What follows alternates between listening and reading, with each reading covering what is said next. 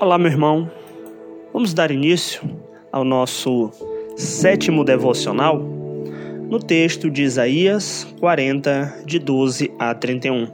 O nosso tema: Conhecendo a Deus para o consolo da alma abatida. E para hoje, para o nosso sétimo devocional, trabalhar com os irmãos Isaías 40, versículo 25. O versículo 25 então ele diz assim: a quem, pois, me comparareis para que eu lhe seja igual? Diz o santo. Aqui no versículo de número 25, nós temos a continuação do profeta Isaías apresentando Deus como governador. Só que agora ele destaca o caráter santo de Deus. Agora ele destaca o governo santo de Deus. O final do versículo 25, quando ele diz: Diz o santo, o termo santo aqui ele é colocado como se fosse ah, o nome próprio de Deus, exatamente para destacá-lo como ser santo em essência e caráter. Conhecer alguém pelo nome no Antigo Testamento, isso era um, uma demonstração da característica daquele indivíduo, da característica do que a pessoa era. E quando Deus se apresenta como santo aqui, ele quer destacar de fato seu caráter, seu governo santo. Até aqui nós já conseguimos observar a apresentação de Deus em relação ao seu poder, versículo 12, em relação à sua sabedoria, versículo 13 e 14, sua dignidade, versículo 15 e 17, sua soberania, versículo 22 e 23, sua autoridade, versículo 24, e agora o que ele destaca é a perfeição moral de Deus. O versículo ele começa com uma pergunta: A quem, pois, me comparareis para que eu lhe seja igual?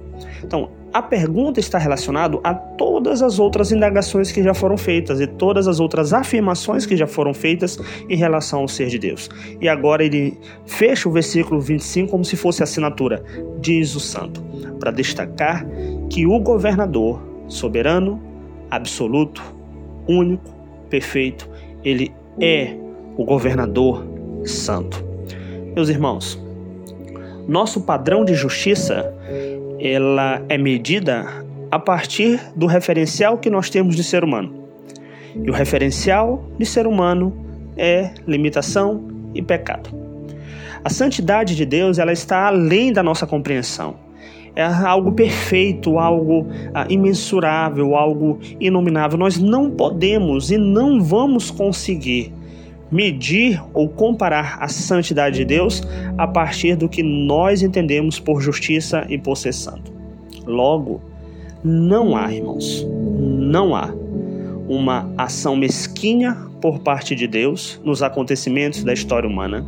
Não há uma ação corrupta por parte de Deus em relação à história humana.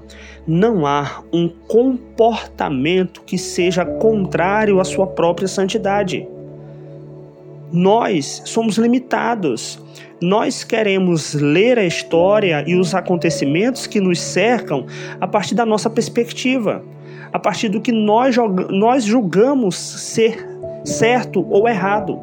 Mas o padrão de Deus é que é a régua que deve medir todas as coisas, é a régua que, que rege, é a sua santidade, a, a sua equidade, a sua justiça, a sua perfeição.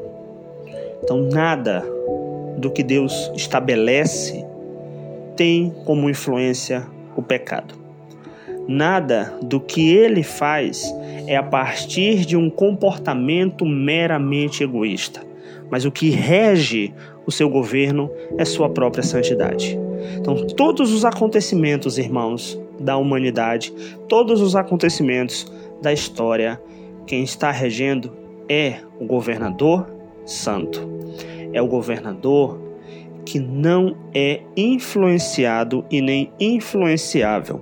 Ele faz todas as coisas para o louvor da sua glória.